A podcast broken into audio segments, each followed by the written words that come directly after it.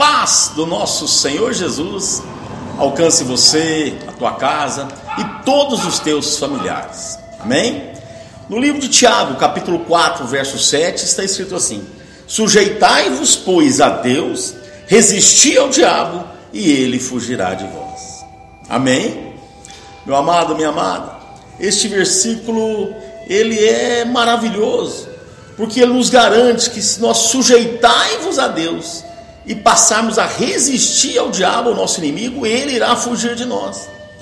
Sujeitar a Deus é submeter-se à vontade dele, ou seja, é obedecê-lo. Quando nós obedecemos a palavra do Senhor, quando nós estamos firmados, aleluia, na rocha que é Jesus, firmados na palavra de Deus, obedecendo os mandamentos, fazendo tudo aquilo que o Senhor Jesus pede para que nós façamos, mesmo que o inimigo venha a nos atacar, este versículo nos garante que se nós resistirmos, aleluia, ele fugirá de nós.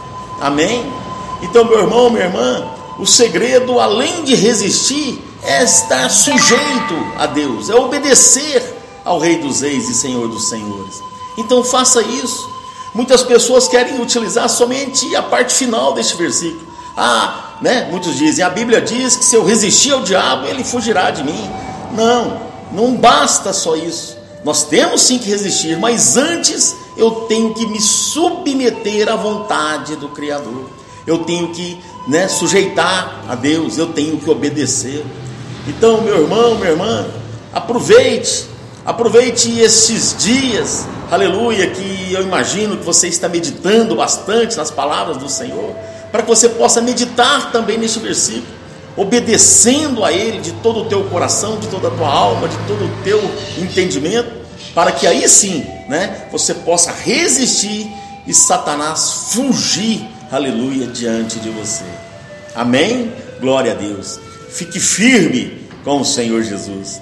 Que você tenha um dia abençoado, obedecendo as, a palavra do Senhor, as vontades do Senhor para a sua vida, para que o inimigo né? Fuja de você em nome de Jesus. Amém. Eu sou Wellington Tavares e esta foi mais uma palavra do pastor.